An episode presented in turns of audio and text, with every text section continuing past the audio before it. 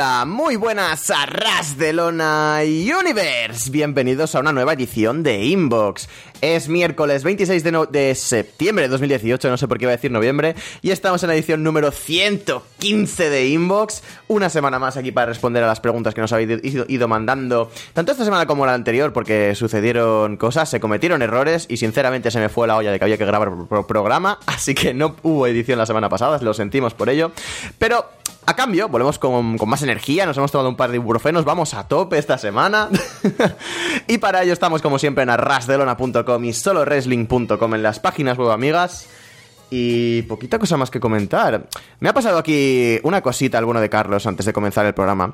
Me ha pasado un pequeño archivo, ¿no? Una- un pequeño recordatorio, un pequeño fragmento de una cosa que, creo que le gusta la- llamar su nueva canción de entrada. Así que me voy a ir callando ya y voy a dejar simplemente que suene la magia porque todavía no la he escuchado y la verdad es que esto, esto pinta bastante bien. Así que dentro música. Ay,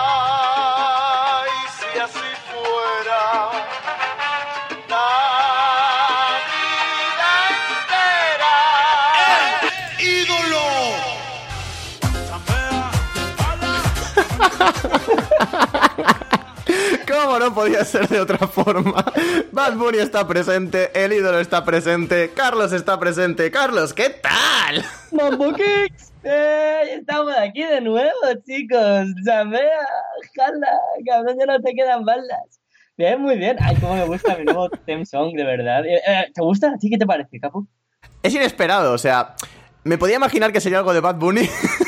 no sé cómo no lo había imaginado más fuerte, pero desde luego me gusta, me gusta. Va a ser difícil superar y que me, me guste más que la, que la versión acá- la versión acá de Queen de antes, pero creo, creo que has afinado bastante bien, creo que has tocado con el pie derecho. Perfecto, perfecto. Encima, como Mambo King, he puesto un remix de Mambo, de, de Chambea. o sea, para que me venga la peña caribeña por el cuerpo. Ya que empezamos temporada, como siempre, en- en- en septiembre, ya pronto. Bueno, ya no es verano oficialmente, ya hemos vuelto a la rutina. Y aquí en España, pues pronto llega el frío. eh, winter is coming. Entonces ya tocaba un Mm. poco, pues, ponerse calentito en el programa, ya que estaremos más calentitos escuchándonos y hablando y comentando todo lo del mundo del wrestling. Lo comentaremos bien calentitos con este chambea y con las preguntas que siempre nos enviáis que tanto nos alegran. Y pues bueno, ya tenemos Tension para esta temporada. Desde luego es un cambio, no sé si tan positivo, porque prefiero Queen, como, como comprenderás, pero, pero desde luego es lo que tú dices, es más calentito, es más caribeño, así que desde luego, tanto a nosotros como para nuestra querida audiencia, creo que nos va a venir de lujo. Y hablando de nuestra querida audiencia, ya sabéis que el programa lo hacéis vosotros, o sea, sin vosotros directamente este programa no existiría. Así que para que esto tenga una continuidad, para que podamos seguir mm, este, esta especie de feedback, esta especie de retroalimentación entre, entre nosotros y nuestro queri- queridísimo público, pues podéis enviar preguntas desde arrasdelona.com, desde la sección de preguntas, y lo hacéis desde la pestaña de inbox para enviárnoslo a nosotros, en la de Menap para Menap, que contestaremos preguntas algún día, para Purotón lo mismo, para Lucha Libre, en fin, para el programa de, de que queráis, en los que contestemos preguntas básicamente, ahí está disponible, ahí podéis mostrar todas vuestras dudas, todo lo que tengáis que decirnos, nos podéis, yo que sé, poner en la dirección de vuestra casa para que vayamos a, a veros algún día, yo que sé, lo que os dé la gana, ya veremos. Y no sé, poquita cosa más. ¿Quieres comentar algo más antes de empezar? ¿O entramos aquí a saco, a, a, a buche? A, a saco, como si esto fuera un Royal Rumble, sin parar, uno detrás de otro. Pues entramos con la entry número uno. Nos llega directamente desde. eh, no, no no tiene procedencia. Esto, esto lo hace todavía más sospechoso, más que nada por el nombre. Nos la envía el amante anónimo. Carlos, soy tu amante anónimo. Oh, Dios mío, oh, Dios mío. Mañana recibirás en las taquillas de la universidad. Jodido. Porque no hay taquillas, es la explicación había que hacerla. Un ramo de flores, unos bombones y una carta dedicada especialmente para ti. Considérame tu admirador desde la distancia. Aunque igual he fastidiado la sorpresa avisándote de que recibirías regalos. Bueno, es igual, los amantes no tenemos por qué ser inteligentes. Joder, que me lo digan a mí. Eh, eh, eh. ¿Qué ha ¿Arras de corazón cuatro? Arras de corazón 4, es verdad, completamente. Sí, sí, hay que ir lanzando por ahí cositas ya, mensajes subliminales, porque se acerca. O sea, poquita broma, lo tenemos al lado ya, ¿eh? Dentro de nada estamos en diciembre. Sí, sí, no te das cuenta y llega aquí la noche más bonita del año del mundo del wrestling, que, que con el corazón 4 totalmente. Muy bonito lo de mi amante, una pena que, que no hayan taquillas en la universidad, que, que de hecho las hay, pero no las podemos tener. ¿Sabes? Cuando, cuando- al lado de Repro, un poquito antes, creo que hay. O sea, Sí. Sí, sí, y en, y en la facultad en la que estaba yo antes también, pero, pero sí, o sea, yo no he visto nunca a nadie coger en esa taquilla nada. O sea, yo creo que están ahí de forma decorativa, en plan de, "Bah, esto queda más americano, queda guapo, ¿sabes? El arquitecto lo firmó y directamente lo hicieron por algún motivo y ya está. Pero sí, yo no he visto nunca a nadie usar una taquilla, no son funcionales. No, no. Y luego enfrente de nuestra facultad tenemos las de correos, que, que eso es para la, la gente que vive en la residencia universitaria, que digo yo, ¿no sería más ideal ponerlas justo en la residencia y no ahí? ¿O, o para qué están cual. ahí esas taquillas de correos? De verdad, no lo entiendo. Pero siempre hay alguien abriendo, cerrando de correos. Digo, "Mm, mm, mm, interesante, interesante. Eh, lo flipante es quién, quién, envía cartas a estas alturas de la vida. O sea, quién trae cosas a correos, como no sean paquetes o cosas por el estilo. Oh, es bastante bueno, sí. inútil. Claro, yo pronto voy a recibir mi pulserita de suplex, que es Oh. después de que se me rompiera la mía. Y, y tenía que decirlo, Easy, muchas gracias. El mejor wrestler de España, del mundo y del universo. Gracias por enviarme una pulsera nueva, te quiero.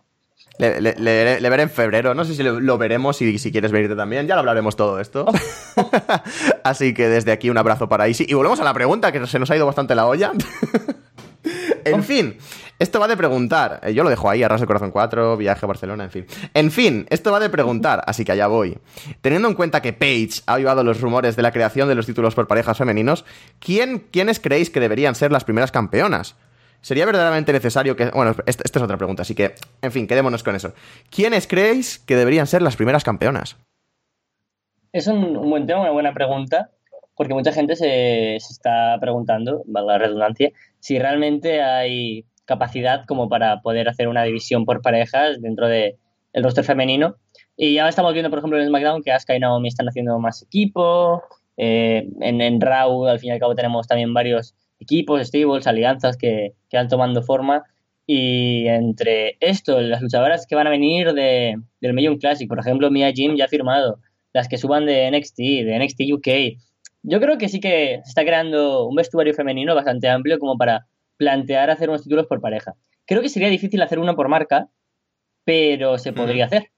Se podría hacer. Quizás veríamos un poco reciclado luchadores que van de, o sea, luchadoras que van de un sitio a otro, de porque ya les cuesta llevar como solo una rivalidad o dos, como para además poner un título por parejas y será complicado, pero yo apostaría que sí, ya que hay que jugarse algo, yo me gustaría por ver algo distinto y, por porque no es normal ver luchas por parejas que estén igualadas, por ejemplo, entre las divisiones de mujeres. Cada vez que van a luchar unas, ya sabes que van a ganar, ¿sabes? Yo, cuando lucha la Riot Squad, o sea, Liv Morgan y Sarah Logan, por ejemplo, contra pff, Natalia y, y Ronda Rousey, pues dices, si hay que proteger a, a, a Ronda, pues victoria para, para Ronda, ¿no? Pero si ya llevan demasiadas victorias y pues un pin que se va a comer Natalia y no va a pasar nada, y es bastante obvio. Entonces yo creo que sí que vendría bien para que, por ejemplo, equipos como la Riot Squad, como Mandy Rose y, y Sonya Deville se vean más fuertes, y luchadoras que están un poco perdidas o que no tienen nada que hacer, como Iconics, como Naomi y Asuka ahora mismo, o incluso Mickey James y Alicia Fox como equipo, pues podrían plantearse, ¿no? Ya que de alguna manera son las que ahora acompañan a Alexa Bliss, sí que tendrían ya un qué hacer. Y si encima subes a otras luchadoras que podrían formar equipo. Pero es, más difícil ver a equipos puros, ¿no? Costaría creerlos. Porque yo solo pienso en Iconics, Mandy Rose y Sonya Deville y a Riot Squad. Pero bueno, ah, y Bailey y Sasha Banks también estaría ahí. Yo creo que con estos cuatro equipos ya podemos empezar como a funcionar unas primeras rivalidades, unos primeros combates por títulos. Y luego sería ver qué pareja aparece por aquí, por allá, se deshace, se crea, sube, aparece, regresa. Yo apostaría a ello y me gustaría, por ejemplo, tener de, de primeras campeonas, pues a la Riot Squad, por ejemplo. Son unas luchadoras que, que creo que han estado muy perdidas des- desde que han subido. Simplemente han sido, pues, para ser jovers y tener alguna victoria esporádica, pero que no lleve a nada, como mucho Ruby Riot. Y, y esta que es una de las luchadoras que, que creo está más infravaloradas de todo WWE. Por ejemplo, mucho se hablaba, ¿no? De Becky Lynch nunca ha entrado bien, pues Ruby Riot ni te imaginas, ¿no? No ha tenido absolutamente nada. Pues me, me gustaría, ¿no? Que, que fueran campeonas, una especie de New Day, ¿no? Pueden defender las tres, por ejemplo, sería curioso. Y en SmackDown, por supuesto, las Iconics, creo que, que deberían ser campeonas. El equipo de mujeres desde la iCool, básicamente, que recuerdo como más estructurado en WWE. Y, y una pena que en el roster principal no hayan tenido tanta exposición porque son increíbles y seguramente esa división por parejas les haría tener el renombre que merecen. Yo tengo dos peticiones, bueno, no son peticiones, pero digamos peticiones a falta de otra palabra exacta que defina lo que voy a decir. Em, Y es que básicamente, en relación a esto que has dicho de que sean dos títulos por parejas, uno para cada marca o algo, me gustaría que fuese un título intermarca, pero no solo que trascendiese entre Raw y SmackDown, sino que pudiésemos verlo también en NXT y en NXT UK. Me parece que sería algo interesante, sería bastante innovador desde el punto de vista de mm, poder defender el título realmente en todos lados. Y le daría como una especie de aire distinto al título y quizás considero en cierta forma que esto va a ser un poco el futuro de WWE. Si se acaban consolidando los, los NXT territoriales, o sea, se extienden por más territorios. NXT sigue creciendo de forma tan grande y deja de ser considerado del todo ya mm, prácticamente como un territorio de desarrollo para convertirse en la tercera marca que ya pues para muchísima gente es. Em, yo creo que sería interesante que el título por parejas femenino, aparte de por eso, porque le da un sabor distinto, porque es mucho más sencillo eh, coger parejas momentáneas de Raw, coger parejas momentáneas de SmackDown, de NXT, de NXT UK. Es mucho más sencillo así porque tienes más profundidad y más diversidad de luchadoras, más que anclarte a una división que tendría tres parejas por marca. O sea, tampoco es ninguna variedad, ni hay variedad, ni hay interés realmente. O sea, sin variedad de luchadores, sin variedad de historias que puedas contar, no hay interés alrededor de algo en el wrestling. Es, bastante. lo veo bastante así. Esa sería mi primera petición. Mi segunda petición, eh, ya para mojarme, a pesar de poder em, ponerme a medio a Ras de Lona Universe en contra, o incluso a la Ras de, Lona, de, Lona Universe entero en contra, a pesar de poder convertirme en el nuevo Top Hill después de, esta pérdida impagable de Fede como el Top Hill de Arras de Lona. Em, yo quiero ver a las velas como campeón. No, lo sabía, no. Te odio, te odio. ¿En serio? En serio, piénsalo, en serio, en serio. Vale, las, las, velas son las velas, vale, partamos de esa base. Pero, ¿quién hay más famosas que las velas en la división femenina? Quitando Ronda Rousey. Y Ronda Rousey no va a ir por el título por parejas, básicamente.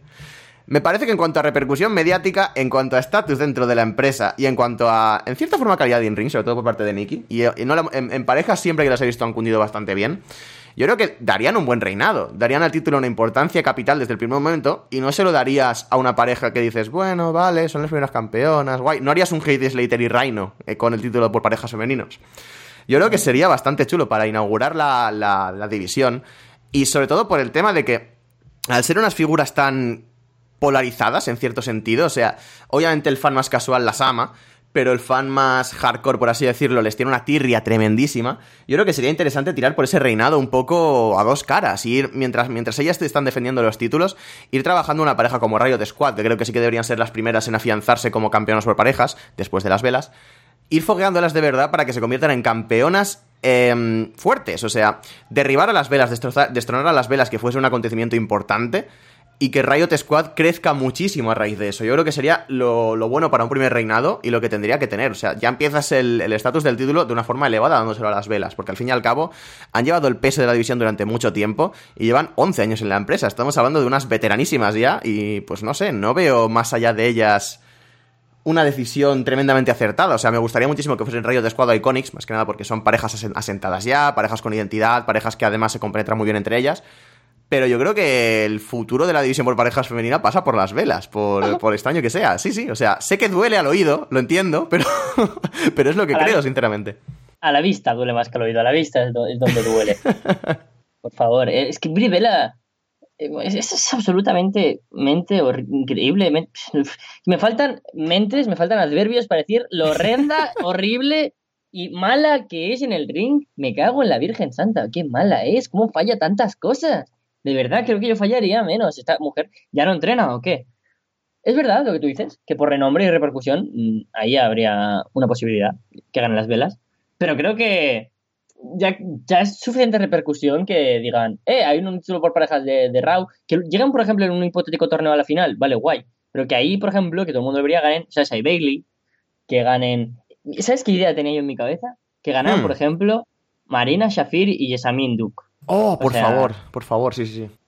No sé si se pilla Safir o Shafir o nunca sabía pronunciar la verdad. Da, igual, te ha, entendido todo el mundo, no te preocupes. Vale, sí. ya tenemos a Ronda, ya tenemos a, a Sina las dos campeonas. Eh, bueno, ahora ya no es campeona Sina Bisler, pero ¿me entendéis? Han sido campeonas. ¿Por qué no de repente que las otras dos que quedan de las Force Force Women of MMA sean campeonas, ¿no? Y encima creo que Marina, por ejemplo, que no sé dónde es, pero es de por ahí, de tomar por culo de Europa, ¿no? del este, ya da un, aire nuevo y, y Esamin también, que tiene otro aire totalmente distinto. creo que, que ya llamarías la atención de, de, todo el mundo y ahí podrías tener pues un posible una posible historia luego posterior con Ronda Rousey y Natalia, por ejemplo, con la propia Ronda y Shayna Baszler. Y luego es que creo que como esto no se va a instaurar ya, se tendría que trabajar desde ahora mismo a luchadoras como eh, las Best Friends, o sea, la, la versión de Trent y Chuck Taylor, eh, es decir, Sasha Banks y, y Bailey, se tendría que trabajar ya. O, o, a quien quieran trabajar, o a las Iconics o a la Riot Squad, me, me, da igual. Alguien como que ya sea lo suficientemente fuerte, ¿no? Eh, ver ese combate. Por ejemplo, no hizo falta para el primer Money Bank femenino que ganara una Nikki Bella, o para el primer a Cell. Se lo quitaron a Charlotte y a, y Sasha Banks porque ya hicieron un gran combate para el primer main event entre dos mujeres de un pay-per-view, porque ya estaban bien construidas. No hace falta más que vuelvan Trish y Natalia como equipo, o Beth Phoenix, o me da igual. Yo, yo, creo que deberían construirlo ya con lo que tenemos. Y el pasado está muy bien y, oye, que ganen un título en algún momento de transición o que les den importancia en alguna rivalidad está bien. Pero hay que trabajar en el futuro y creo que en ese punto habría que estar ya a tope con que, por ejemplo, Iconic sean las primeras campeonas, porque creo que también lo merecen. Porque son las que, al fin y al cabo, cuando tú piensas en parejas puras de, de, de luchadoras, eh, ahora mismo yo pienso en Iconics, no en las velas. Simplemente, pues, es que, por ejemplo, Brivela está en Raw y en SmackDown. ¿Por qué? Que se aclaren, uh -huh. solo por el puto nombre, tío. No, no sé, no me convence nada las velas. Yo es que, en cierta forma, me ha gustado mucho casar estos dos puntos que he dicho y me he imaginado muy fuerte a las velas defendiendo el título por parejas en un NXT UK con una grada completamente hostil al estilo de ECW con Rob Van y John Cena y, sinceramente, me he resmeado un poquito. O sea, me ha gustado muchísimo esa idea. pero bueno, sí, ya veremos el futuro que trae, pero eh, desde luego a mí al menos el título por parejas femenino me suscita mucho interés, así que sí. hagan lo que hagan con la división, realmente tengo ganas de verlo. Correcto. La otra pregunta que nos mandaba aquí tu, amante, eh, Carlos, ¿sería verdaderamente necesario que se hiciesen además de los títulos además los títulos intercontinental y estadounidense femeninos? Un saludo desde la distancia, Capu, y un abrazo muy fuerte con refregón a Carlos. Te amo. Eh, gracias, supongo. Eh, 016. Eh, yo creo que no. Que bueno, sería como la salida fácil, ¿no? La, la decisión poco creativa. Um, al fin y al cabo, para dar importancia a un luchador, el, título es como un acompañante, un meritorio. Sí que es verdad que hay que hacer un campeón, alguien que defienda la marca, para que, cargue con el peso creativo y de, de, roster. Pero ya tenemos uno y en las mujeres tampoco hay como tanto de eso.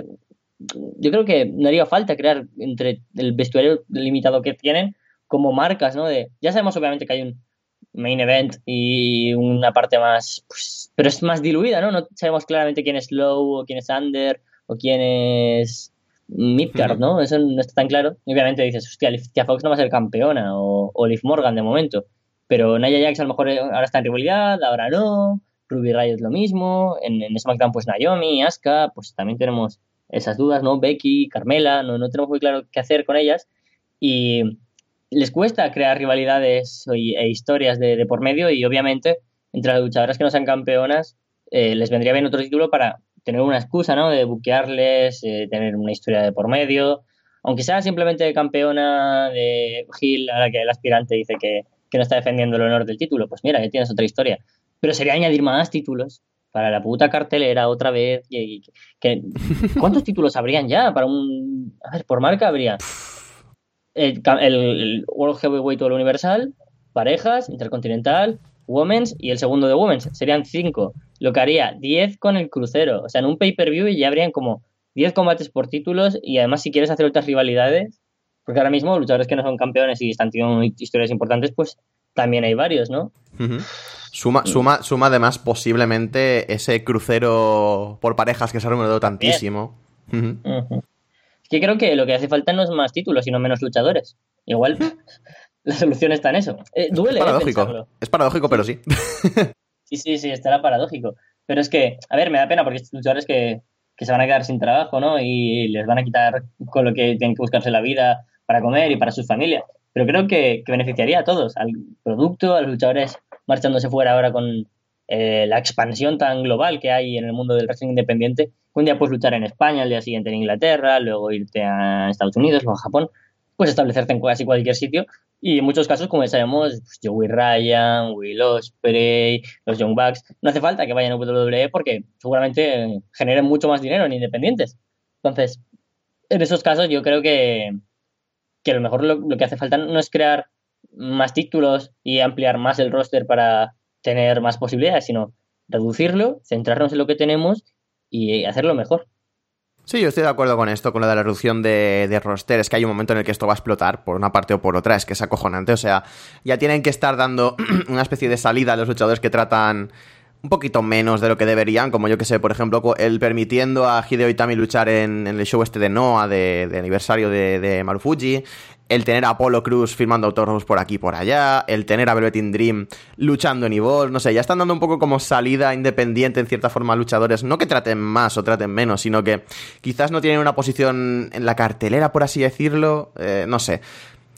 Yo entiendo que esto es, un, es también es a futuro, también es una visión a largo plazo de WWE, el tema de la congestión de roster en cuanto a van a formar muchos, muchos talentos, van a abrir más territorios, eh, que yo, yo sigo emperrado con esta idea de que van a abrir más territorios de NXT por todas partes y van a pillar talento un poco de todas partes, pero es que al final va a acabar explotando, es que es imposible Sí, mantener sí. tantísima gente en plantilla, es imposible, es imposible que todo el mundo esté contento creativamente porque no hay juego para todos, es imposible todo. Y el público al final, gilipollas no es. O sea, si sigues aumentando duración de pay-per-views, lo va a ver Tito. O sea, imagínate un WrestleMania al paso que vamos de nueve horas, porque no lo veo tan lejano en el tiempo. O sea, a este paso el año que viene o el siguiente es que veo un, un WrestleMania de nueve horas. Es que no lo veo tan exagerado. Sí, sí.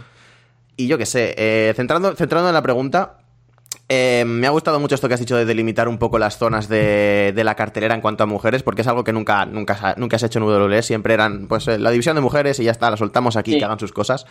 Y creo que sí que es necesario, y creo que sí que viene bien una profundidad de, mm, en, una- en la división femenina, más que nada, porque son las cuatro de siempre, acaban luchando las mismas de siempre todo el rato. Pero es que si pasa esto, tenemos una tenemos lo mismo. La congestión de roster es tan grande que no hay minuto de pantalla para todo el mundo.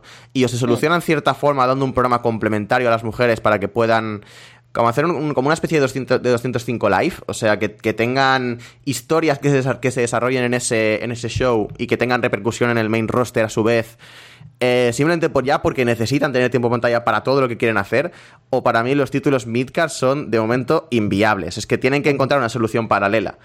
Así que está complicado. Es, o empiezan despidos y empiezan a librarse de plantilla, o tienen que plantearse hacerse un show complementario, o yo qué sé. Es que es bastante complejo este tema por todo lo que acarrearía, porque hacer los títulos individuales es esto. O sea, es lo que tú dices: es tener más eh, combates en cartelera, tener más combates titulares.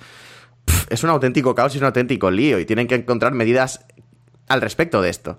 Así que es, un tema complicado, la verdad. Yo de momento no votaría porque se hiciese, aunque me gustaría que en un futuro sí que se afiancen títulos eh, en la zona midcard cuando haya un roster grande y haya unas posibilidades de de verdad hacer historias en todos los, en todos los niveles de la cartelera.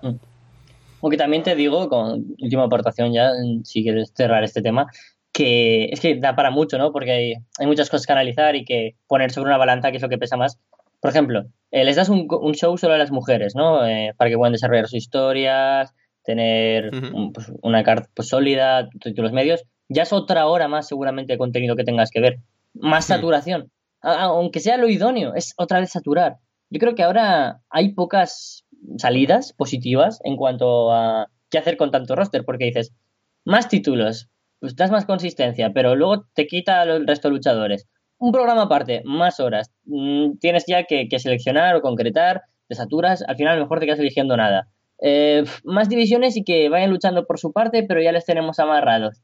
Eh, los vas a estancar. O sea, hemos visto muy poco de NXT UK, sí, pueden hacer otras cosas. Sabemos que el British Strong Style están por aquí y por allá, Tony Storm está en todos lados, eh, muchos luchadores, pero por ejemplo, comentaba ayer que los Grizzly Young Veterans, el equipo de James Gibson y. per- Perdón, Sam, Gib- Sam Gibson y. Ah, se me ha ido James. Ah, ah, se me ha ido el nombre. James Drake es, James ser? Drake, sí, gracias. Em, hace tiempo que no, no les veo en, en shows y esto es pues porque Gibson al tener el contrato con WWE pues ha cambiado seguramente su forma de elegir dónde ir, dónde no, tiene cosas más concretadas y no sé, creo que esto no está beneficiando de momento a nada y veo Mm. que, que ya hay muchas cosas que, que motivan y que ilusionan, que ilusiona ver Evo- Evolution, por ejemplo, una cartelera llena de mujeres, pero que o no se le está dando continuidad, o no se le va a dar, o no hay algo previo que, que vaya bien. Así que, no sé, creo que hay que volver a tratar y pensar nuevas opciones, más allá del más títulos, más divisiones, más programas. Yo creo que al final, eh, ya sí, también con esto cierro. Eh, va a ser esto. O sea, el network es un germen, NXT es un germen, eh, NXT UK 205 Live es un germen y al final va a pasar lo que... Pues esto.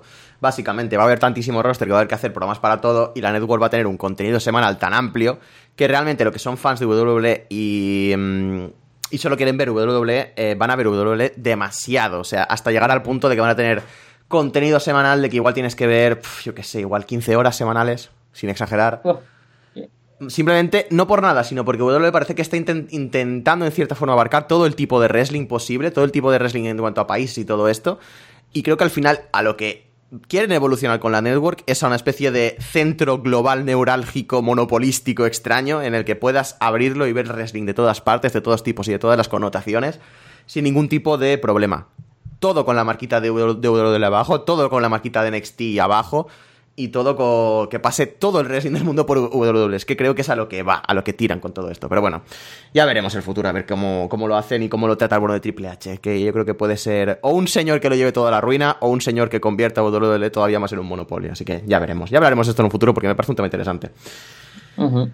Luego nos mandan otra pregunta hablando aquí de, de las buenas de las velas, ¿no? Desde Bucaramanga, desde... Bucaramanga, no sé dónde está exactamente, pero bueno, nos la manda Andresito, dice, buenas, buenas, hoy vengo para dejarles un par de preguntitas bien interesantes para vuestro programa. ¿Qué opinan de lo que ha estado pasando con Brie Bella? Ayer Hugo Sabinovich comentaba que Liv Morgan había, había terminado Raw bastante lastimado tras su lucha con Brie. ¿Es un peligro para las luchadoras poner a alguien que está totalmente fuera de forma, además de injusto? Bucabaranga creo que está en Colombia. Gra- gra- gracias, gracias. había quedado muy paleto, lo siento. Pero, pero no lo tengo claro, ¿eh? Porque alguna vez me, me- he escuchado, pero no sé si Colombia o Venezuela, juraría que, que- que Colombia, pero no lo tengo claro. Vale, eh, respecto a Liv Morgan, con tu eh, conmoción cerebral confirmado por WWE, y, y eso es jodido. Una conmoción corta carreras, corta muchas, muchas carreras. Eh, de hecho, ahora mm, el, juicio famoso, ¿no? De los wrestlers contra WWE, por muchos que hayan que tenido problemas eh, mentales o de salud, o etcétera, etcétera, en la carrera han tenido que cortarla debido a las conmociones cerebrales que no se controlaban en WWE, se perdió esa, eh, ese juicio, no me lo leí entero la, noticia, pero algunas cosas porque habían prescrito y porque no se encontraban eh, pruebas evidentes, porque era desde hace mucho tiempo. Pero ahora vemos como una luchadora como Liv Morgan, que tendrá 24, 23 años, no sé cuántos años tiene, pero es muy joven, ya una conmoción cerebral, uff, si luego llega a tener otra, pues por ejemplo, eh, eso pierde fe, ¿no? Los, los guionistas, los bookers dicen, no, esta luchadora corramos el riesgo de que vuelva a lesionarse, pero no ha sido culpa suya, en este caso ha sido de Brivela, que tampoco quiero ser demagogo y decir fuera a esta mujer, porque obviamente no lo ha hecho aposta.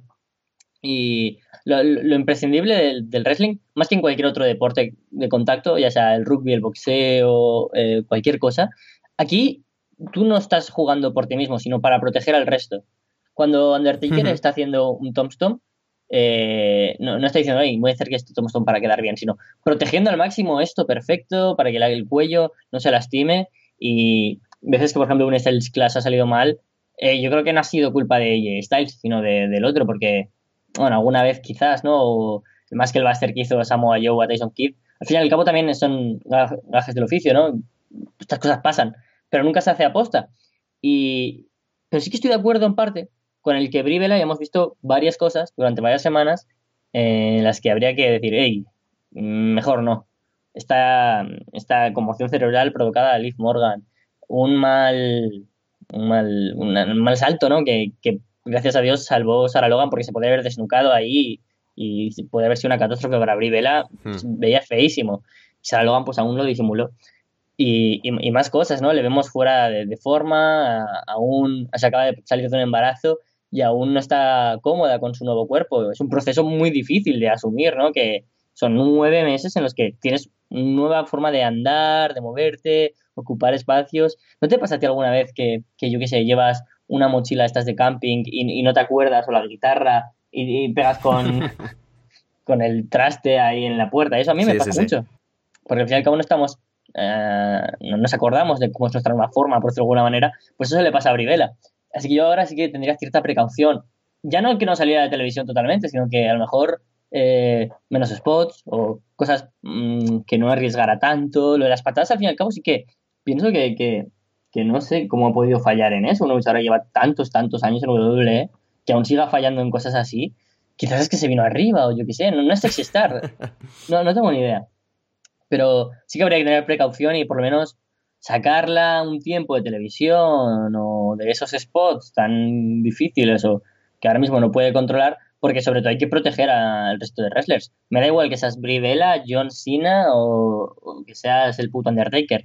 Si Undertaker ahora ya no tiene edad y ya no controla, pues obviamente Undertaker ya no va a tener esos spots, ya no hace tiempo que no se mueve tanto, ¿no? Porque sería un peligro para él y para el resto de wrestlers con el que se encuentra. Pues Brie Bella me parece algo similar. Sí, estoy completamente de acuerdo, no puedo añadir mucho más realmente. Eh, pero sí, es eso, o sea, Brivela eh, está, está, no está en su mejor forma, eh, es lo que dices, salir de un embarazo, salir de un cambio físico tan bestia, es muy complicado. Quien haya tenido cambios físicos de este estilo eh, lo sabe, o sea que es, es, realmente complicado. Incluso para el tema de las patadas puedo justificarlo en cierta forma en el sentido de que...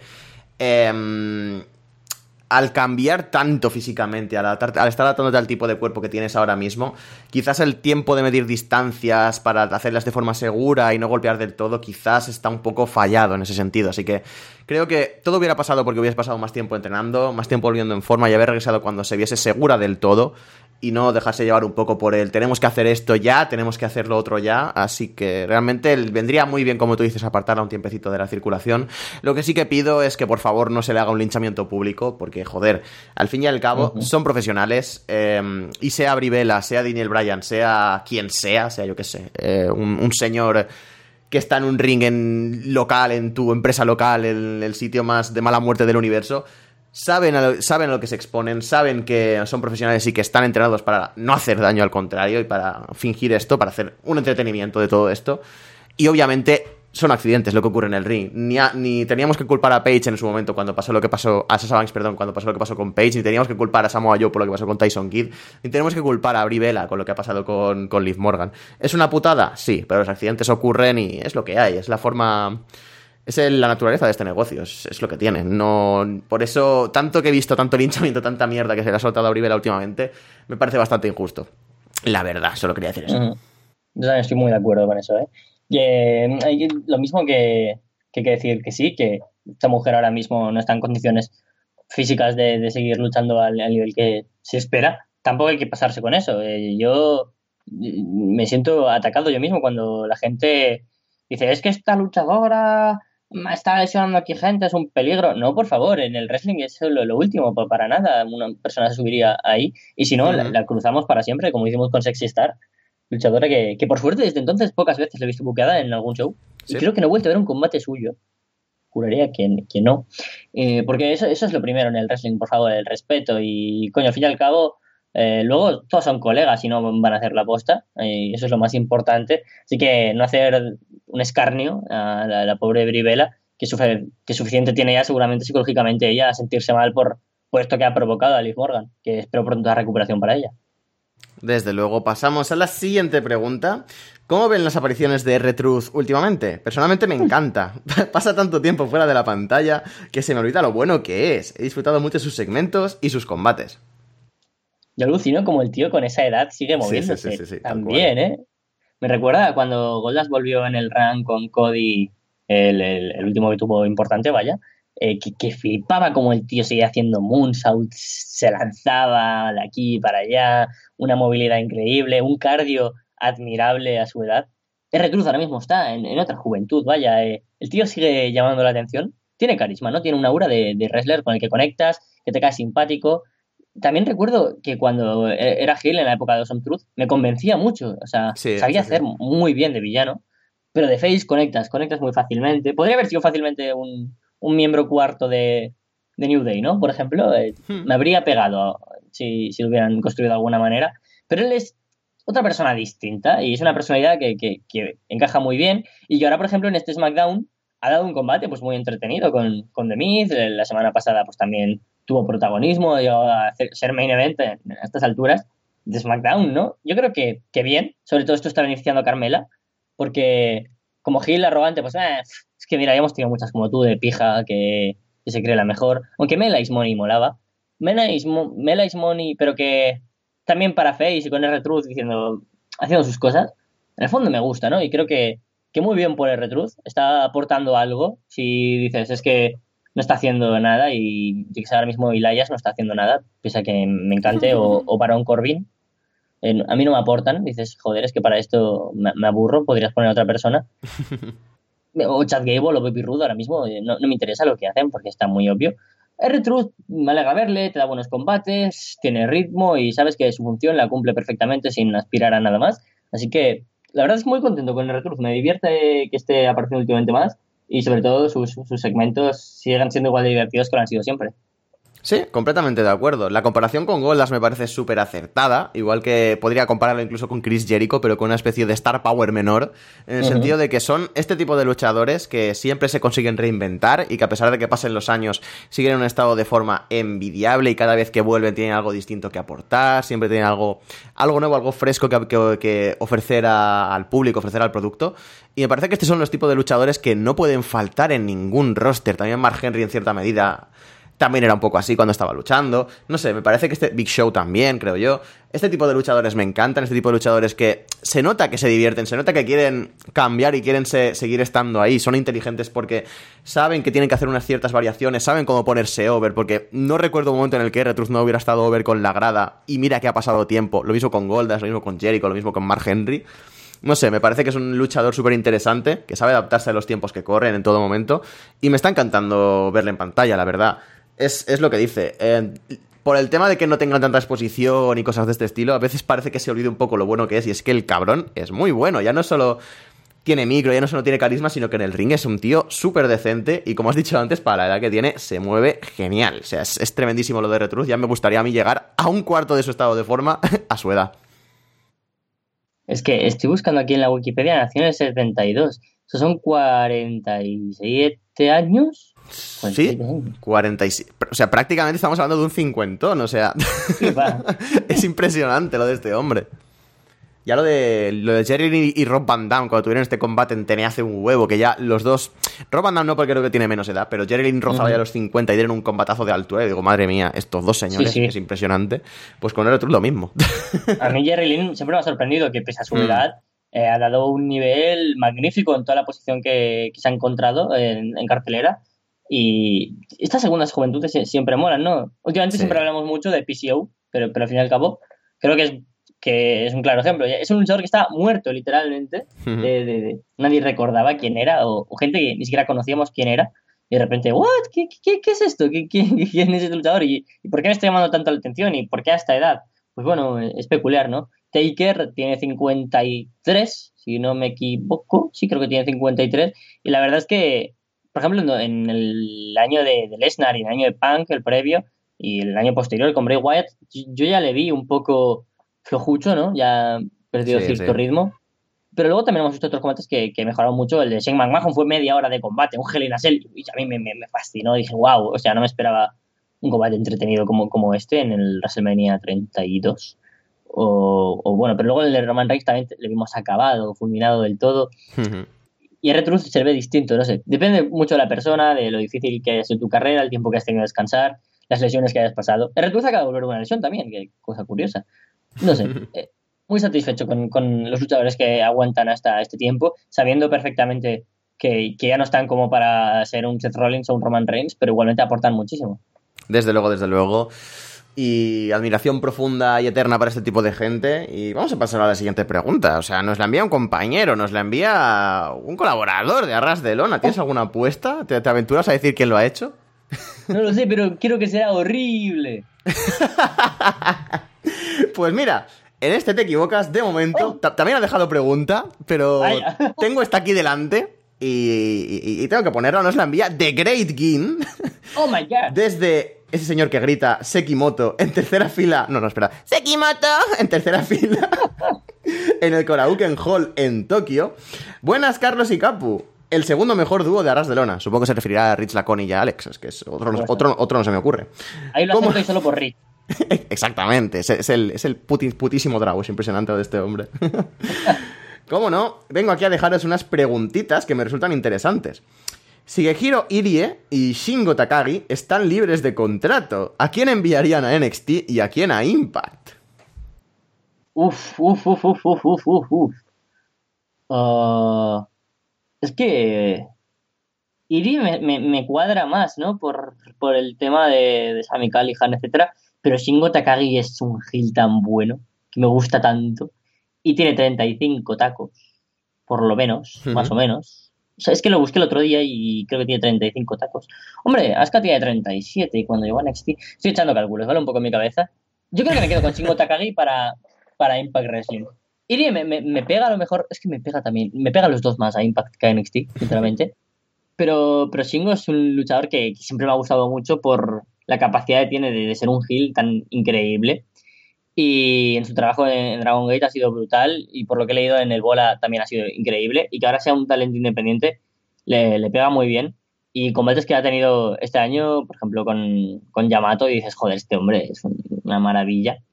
Yo creo que, que le pega muy bien llegar a Impact Wrestling. También me gustaría que, que encima llegara. Encima son luchadores que, que creo que no se tratarían también su personaje en, en NXT, porque eh, ya hemos visto ¿no? lo que pasa al fin y al cabo culturalmente con los talentos que vienen de fuera, ya sean latinos que se estancan, ya sean asiáticos que se estancan o no tienen como una- un amplio fondo para ellos.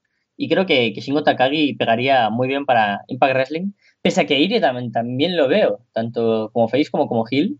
Eh, los dos eh, me pegan mucho encima. Sí, no sé, creo que la, la corpulencia. Imagínate un tag team de Falaba Irie. Mm, ¡Oh! Falaba es que me encanta. Y, Sí, sí, sí, concuerdo. Qué bueno fue el Impact, que, que fue el, el eje de puto Falaba. Tal cual. Y, y creo que, que los dos me gustan mu- mucho como para ir a Impact Wrestling, pero quizás a Irie lo mandaría más a, a NXT. No sé por qué razón específica, pero quizás es porque tiro más para Shingo de Impact y no por Irie más a NXT. Yo la verdad es que a Shingo sí que lo tengo mucho más visto, eh, pero a Irie lo he visto muy muy poco y de hecho desde que volvió de su, entre comillas, excursión de, en Estados Unidos no le he visto luchar, o sea, como no sigo tanto de DT, Oh, no le he visto luchar desde hace un huevo de tiempo, es impresionante, igual estoy hablando de hace cuatro años, tres años, ni idea. O sea, que no te sé decir realmente. Sí que sé que es muy, que es muy amigo de Sammy Callihan, de ahí que el bueno de Callihan tuviese el título de DDT. Em, así que si tuviera que enviar a algún lado, le enviaría de primeras a Impact más que nada por este rollo. O sea, en NXT quizás por edad y por cuestión de talento, porque es verdad que lo tiene, em, quizás se encajaría bastante más por el tema de que WWE quiere desarrollar gente a futuro y quizás Takagi eh, tiene ya una edad y no casa del todo a pesar de que sus fichajes son pendulantísimos en cuanto a edad. Igual te fichan a un señor de 50 años, te fichan a Team Storm de repente, ¿sabes? Que igual te fichan a, yo qué sé, a Marco Stant, que tiene como 22. Em, que tiene como siete. Exacto, tiene como 7. Em, sí, yo creo que antes, antes tiraría a, a Shigehiro Irie en Impact Wrestling. Pero es que, a pesar de todo esto que he dicho, Takagi me pega mucho en NXT. O sea, lo veo como que, que es una fórmula en la que luciría fuerte. Y veo que es un tipo de público ante el que el público reaccionaría bien con él. O sea, de todas formas, me gusta mucho que sea un agente libre, como has dicho. Eh, creo que puede demostrar muchísimo más. Y a pesar de que está en Dragon Gate ya, ha- ya ha sido un grande, Dragon Gate es un poco una burbuja, ¿no? una burbujita en la que o entras o como parece que no exista, entre muchísimas comillas. Es un poco como Chicara en ese sentido. Así que me gustará, me, me gustará mucho ver que, que gente que igual no lo ha visto tanto, o igual no lo conoce tanto, va a poder empezar a verlo en PWG, en, yo qué sé, en, en All Japan, que también estará. Me parece que Noah también lo han anunciado, o quizás estará por ahí, no lo sé. O sea que va a ser muy interesante este run de, de Shingo Takagi como independiente, la verdad. Mm. Es que los dos tienen mucha carisma, muchísimo. Eh, yo quizás diría que, que destaca más en Irie el carisma que, que tiene, porque hay como mucha fortaleza y mucha intensidad cuando lucha eh, Shingo Takagi. Yo, yo le veo como un tío que dices, Buah, es que para mí personalmente ha sido de, de mis favoritos de Dragon Ball, por, por encima de, de, de, de Cima, de... Es que también he, he podido ver poco de Takagi, pese a que he visto bastante. He visto más de Irie porque últimamente, eh, desde hace un, dos años más o menos, DDT he intentado ver bastante. Y Mm. por lo tanto, pues, lo, lo, lo tengo ahora mismo quizás más controlado. Pero coño, lleva siendo desde 2000 poco. de- de- desde que tengo conciencia de wrestling japonés, eh, más allá de New Japan, Takagi era de los primeros nombres que, que a mí se me vienen a la cabeza, ¿no? Y de hecho diría incluso que está un poco infravalorado, ¿no? Porque al final siempre acabamos tirando para New Japan y se nos olvidan los grandes luchadores que hay en All Japan, Sí, que hay sí. en, en, en DDT, que hay en Noah, y más aún, pues, eh, pues, cosas como estas, ¿no? De Dragon Gate que, que se nos olvidan del todo. Eh, es un gran es un gran heel y, y creo que, que encajaría muy bien en, en, en Impact Wrestling. Y Irie, que también ha tenido, pues, por ejemplo, el combate contra el KOD contra Sammy Callihan estuvo bastante bien. Es un tío con, con carisma, que, que, representa muy bien a, a un wrestler, lo, lo, lo, que es un wrestler con, con, todo, ¿no? Con un pack completo, uh -huh. iría, estaría ahí. Pero no es un powerhouse como está Kagi, ¿no? Dices, ah, le, fa le falta quizás algo más. Entonces, yo a lo mejor tiraría por, por Irie. Es que, pese a que también lo veo en Impact Wrestling y también tendría un personaje pues potente seguramente, pues el, el bueno de Shigeiro, que nunca me sale el nombre, eh, lo he tenido que buscar ahora, porque solo sale Irie. eh, pues podría aparecer en, en NXT con cualquier tipo de personaje, es un poco más joven, no mucho más, pero, pero sigue siendo joven, puede ser tanto luchador con, con, como Powerhouse, como luchar como underdog, como heel, como face, es un tío que, que tiene carisma y es bastante completo. Y por supuesto, pues que Kali también es súper completo. Lo veo más como una bestia Powerhouse Hill que podría encajar más, pese a no ser un tipo tan, tan grandote, en Impact Wrestling. Desde luego sería interesante cualquiera de los dos escenarios aquí planteados. Sería bastante guay ver a cualquiera de estos dos en cualquiera de las dos empresas. Así que nunca se sabe. El futuro todo dice. Ahora Iri ha salido de DDT. Shingo Takagi está como, como free agent. Así que, oye, cosas más extrañas y más jodidamente raras se han visto en el wrestling y jodidamente más raras se han visto en el puro wrestling. Así que, nunca digas nunca. Pasamos a la siguiente pregunta de Gin. DDT realizará su primer show en USA. ¿Qué combates esperan o quieren ver? Si te importa, la, la, respondo yo primero porque no tengo tanta idea de DDT y va a ser Adelante. una aportación súper breve porque tampoco quiero cagarla. Así que diría que es un paso muy positivo para DDT y mola mucho. Mola mucho que lo hayan dicho justo, justo después de despedir a. Bueno, de que Irie se fuese. Después de decir, creo, que no se iban a querer expandir por Estados Unidos.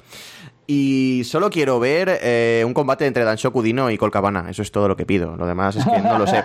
No puedo pedir Dream Matches porque tampoco conozco el roster de DDT en tanta profundidad. Así que me quedo con mi opinión de paleto. pues eh, no, no, sé con quién va a hacer el show. ¿Va a ser un show solo de DDT o no sabe aún nada? Creo, no me hagas mucho caso, pero creo que está enmarcado en el WrestleMania Weekend con World Wrestling Network, o sea, con, lo de, con sí. el Tito Gabe. Lo que no sé si va a ser solo de DDT o supongo que ya aprovecharán y juntarán con gente de Evolve, con gente de la Wrestling Network, con gente así estadounidense. No tengo ah. ni idea, no sé si se ha anunciado algo. Si quieres te lo miro, pero vamos, tú di, ve diciendo. Vamos, a lo mejor podemos tener, por ejemplo, Damnation contra Rice, por ejemplo. Harashima contra Walter, que mil cosas, ¿no? Sí, sí, porque además eh, el bueno de Gabe anunció que eh, eh, iban a hacer el primer show de WXW en Estados Unidos cuando ya se hizo uno. O sea que sí, los alemanes estarán por ahí, así que posiblemente veamos algo ahí metidito de por medio, sí. Pues, pues eso me, alegra mucho, ¿no? Porque podrías poner a, muchos luchadores di distintos. El pobre Mike Bailey, que no podrá ir, pobre Speedball. es, es, una pena, pero, pero bueno, no sé, ¿qué, ¿qué, combates me gustaría ver? Pues, pues depende, ¿no? Es que hay muchos luchadores que dentro de, de, de pese que últimamente tampoco le estoy siguiendo tanto la pista porque, mm, no sé, últimamente me está costando seguir ciertas cosas. Eh, pues no sabría qué decirte ahora, ahora mismo, pero, por ejemplo, ver a Daisuke Sasaki, Tetsuya Endo como Damnation, o incluso todo el equipo de, con, juntando a Matt Pauli y a Nobuhiro Shimatani, pues me gustaría verlos contra algún equipo, ¿no? De, de Evolve, por ejemplo, contra Catchpoint, sería, mm. o contra, contra alguien estaría muy guay. Claro, es que ahora ya no están Renegades, ya no están Watase y Rie. Estoy pensando aquí equipos, porque también pues cualquier luchador individual, ya sea Harashima, ya sea el propio Daisuke Sasaki, ya sea eh, Dansoku Dino, me gustaría verlos o con cualquier luchador que sea. Eh, me gustan muchos luchadores que, que están en, en DDT. Y no sé, la, la, verdad es que como no sé qué contestar, porque luchas de DDT pues las podría ver en DDT, pero como tampoco claro. tengo muy claro qué combates podría haber allí en ese fin de semana, eh, me cuesta un poco elegir, ¿no? Sí, es complicado. O sea, yo así pensando un poco, y como, te, como dices, eh, son combates que puedo ver en DDT. Mmm, podríamos centrarnos en esto, en combates que, que, has comentado tú y que serían un poco crossover entre las entre empresas de que estén luchando en el en WrestleMania Weekend y DDT. A mí lo único que se me ha ocurrido, ya que estaban ahí los buenos de los alemanes ahí a tope a fuerte, es que quiero ver un Harashima contra Ilja Dragunov. Yo creo que sería bastante bestia. Uh -huh. Yo creo que sería muy, muy bestia. Y porque quiero ver a Dragunov contra prácticamente todo el mundo. O sea que yo creo que quedaría bastante guapo. Es lo único que puedo aportar. Mm. Y también, pues, con, es que no tengo muy claro quiénes son los que forman parte de la WWN Live, Pero The Crash, ¿no? También forma parte de eso, o, o alguna empresa mexicana. No sé si tienen, o sea, creo que estaban aliados, pero estoy hablando muy de memoria, porque creo que sí que hicieron algún show conjunto, o al menos trajeron a talento de allí. Algo me suena, pero no sé si están metidos dentro de la World Wrestling Network o no. No, no lo recuerdo. Sé que tenían un show de lucha libre, pero era lucha libre americana, o sea, qué puta mierda. Mm, vaya. Pero, por ejemplo, pues es que teniendo, por ejemplo, hay, hay campeones pues muy buenos, ¿no? Luchadores como el, el Junior Heavyweight que está ahora mismo en DT, es Keisuke Ishii, que, que podría encajar Mm. perfectamente con un luchador, pues, yo qué sé. Es que, claro, no, no sé qué luchadores hay disponibles para, para luchar ahí, ¿no? Pero, por ejemplo, eh, el KUD Tag Team Champions, Mike Bailey no puede ir. Pues Mao, luchando en individual, ahí pues podríamos tenerlo, ¿no? Sería interesante, o formando equipo con alguna otra persona. Pero claro, luchadores tan buenos que, podrían formar parte de, los combates. El Damnation entero, solo los que son actualmente campeones KOD, eh, de tríos. Eh, no sé, hay, hay muchas cosas que, que me gustaría ver, pero no sabría concretar porque hay tantas opciones. Tal cual, hay muchísimas opciones, hay muchísimas cosas por ahí. Y bueno, pasamos ya a la siguiente pregunta, que extrañamente es una pregunta de WWE. Y nos la envía ¿Qué, es- Guin. qué, qué O sea, toca WWE, así que voy a anunciarla sin más, ¿vale? Brie Bella Vaya, vaya. Brie Bella dio una patada de más en el último round. Mucha gente dice que es peligrosa, sin embargo, creo que forma parte del pro wrestling. De hecho, debería haber dado más fuerte. Me encanta Leaf, pero si se levantó, es que tan fuerte no le dio. Véase a Kira Maeda, a Ricky Choshu. Choshu, Ch- Ch- Ch- Ch- Choshu, Chochu. Eh, ¿no, ¿No le parece que la gente sobreexagera mucho en estos casos y en otros dentro de WWE? Se dice, ah, no pasa nada, un mero error, es normal. Un mero error, es normal. Véase Brian. Ha golpeado en el pasado a gente en la cara con George Kicks como Shimus y Myth y nadie puso el grito en el cielo como con Brie. Esto, esto sí que es verdad que lo hemos comentado un poquito antes, pero tiene un girito, o sea... ¿Qué opinas de todo esto? Sí, yo creo que al final y al cabo es también quien lo hace, ¿no? Eh, Sí. lo que he dicho, hay parte de demagogia, de, de populismo, de llenarse la boca porque es una de las velas. Sí, esto pasa todos los días, ¿no? Samoa Joe poco se habló, ¿no? De este Muscle Buster que, que falló y que eh, acabó con la, con la carrera de Tyson Kidd. Ah, bueno, Samoa Joe, un luchador muy experimentado, los más experimentados que puedes pensar, ¿no? Y más limpios a la hora de, de actuar en el wrestling. Pero, pero claro, pues al ser eh, el puto Samoa Joe, pues ya no le acusas tanto de luchador eh, irresponsable, pero al ser Bribel así, no sé, yo es lo que digo, no es ni, ni tanto ni tampoco, ni acusarle de luchadora peligrosa, acaba carreras y porque al fin y al cabo es un error que, que no hizo aposta y estas cosas suceden, pero tampoco decir, bueno, no pasa nada porque suceden todos los días o no pasa nada porque haya sucedido, porque hay que tener ojo, sobre todo cuando suceden varias veces y Bribel ahora mismo eh, ya, hemos visto que es evidente, ¿no? Que, que tampoco está como para, para luchar al nivel que debería aportar. Así que yo creo que es a mitad camino, ¿no? Pero que sea Brivela te da, da mucho que hablar. Si eso lo llega a hacer Bailey, pues seguramente el debate sería bastante menor. Sí, de hecho solo tenemos que ver, eh, por ejemplo, el caso de Sasha Banks, que la grada se ha girado muchísimo contra ella. Y cuando pasó el tema con Paige y todo esto, claro que es una, una lesión de más gravedad y todo esto, pero yo eh, es- eh, leí a gente y escuché a gente pedir despido y les faltaba pedir directamente que le pongan la inyección letal. O sea, Ala, ala. era, era exagerado la cantidad de odio que Sí. se vertía sobre, sobre Sasha Banks y con Brie Bella está pasando lo mismo. O sea, vale que, vale que ha golpeado a Liv Morgan de forma accidental y le ha provocado una conmoción. Y vale que es jodido, pero es lo que decía antes, es una cosa que en el wrestling es lo que es. Te metes en un ring, sabes lo que pasa, sobre todo si te metes con Meiko Satomura, ve el, el documental de Gaia Girls, me parece que es, para, para más información al respecto, en el que Meiko básicamente, prácticamente mata a una alumna. Eh, así que sí, mira, es lo que está interesante. Y este, este, este seguro que le molará a Gin, eh, a pesar de que he dicho el nombre mal.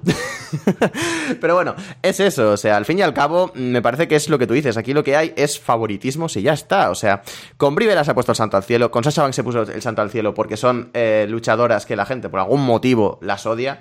Y, co- y cuando pasa con, yo que sé, con un luchador que la gente es, es fan, como con Samoa Joe, o cuando pasa con una lesión accidental por algún motivo, que yo que sé, de repente imagínate que Sami Zayn lesiona a alguien, pues no sé, nadie diría absolutamente nada. Es eso, o sea, hay que ser un poquito objetivo con estos casos y, joder, macho, por mucho que odies a alguien o por mucho que no te guste un luchador, por Dios, o sea, sabes, conoces la naturaleza del negocio, sabes de dónde viene todo esto, sabes lo que puede pasar, no seas un gilipollas perdido, ¿vale? Eso es, Claro. eso es mi alegato. Ahí. Aplausos. Es que es eso, es que es justo eso. Mm, Ya sabes con lo que está de, de lo que estamos hablando, ¿no? Y, y con las consecuencias que, que pueden haber y que nadie lo hace aposta. Eh, yo qué sé. Sea cual sea la lesión, porque también es por el, alcan- el alcance de la, lesión, ¿no? O sea, eh, cuando lesionó, por ejemplo, Rusev a Zack Ryder del hombro, fue porque se pasó haciendo el, el Accolade, sí, sí. Y, y le sacó el hombro y dices, hostias, eso no es aposta, claro.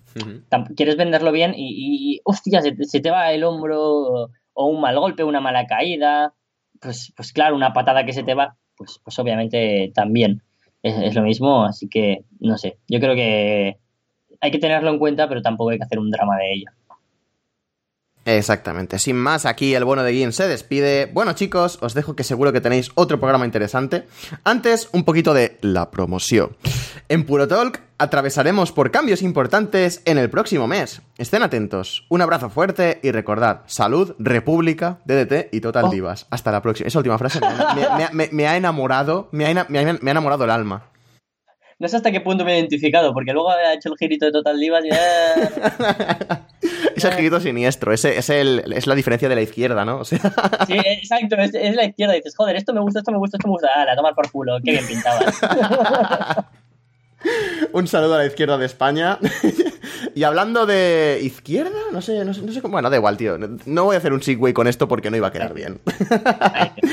Pasamos a una preguntita que nos mandan desde Montevideo. Nos la envía Fede from Hell. Horrible. Horrible. Hola, Capu y Carlos. El otro día estaba por mirar el torneo de Brighton de Riptide Wrestling, empresa británica que recomiendo, cuando se me ocurrió spoilearme los resultados.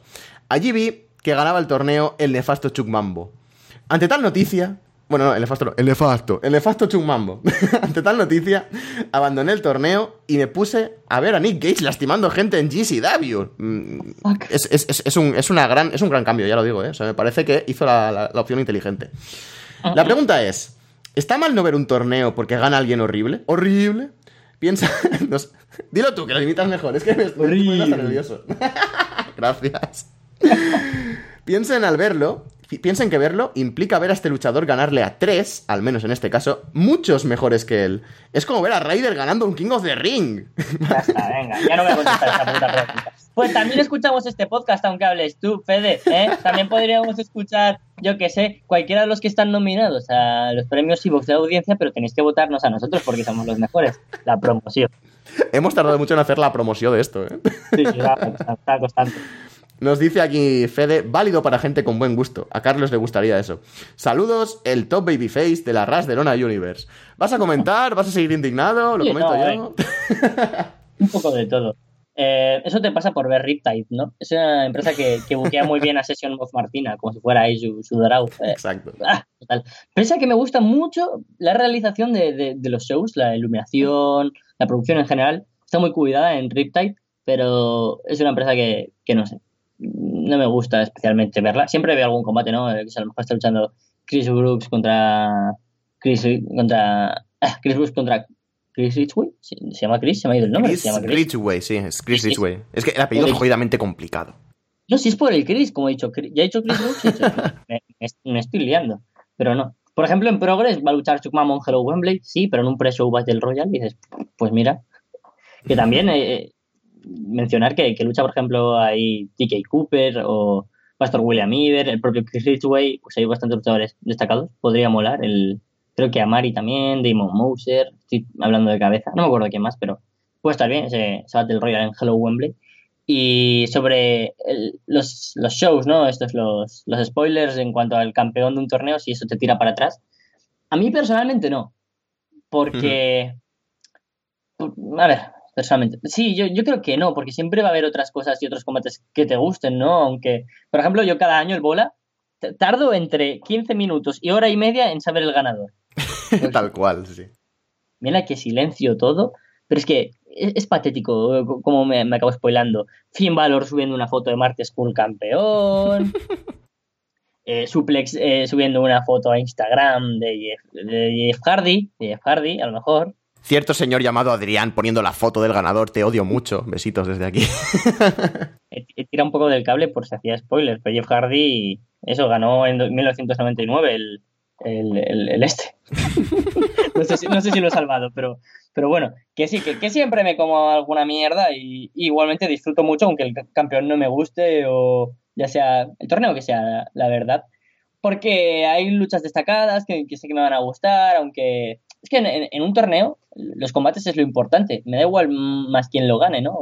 Cuando lo veo. Sí que es importante de cara al futuro y al kayfabe y a las storylines.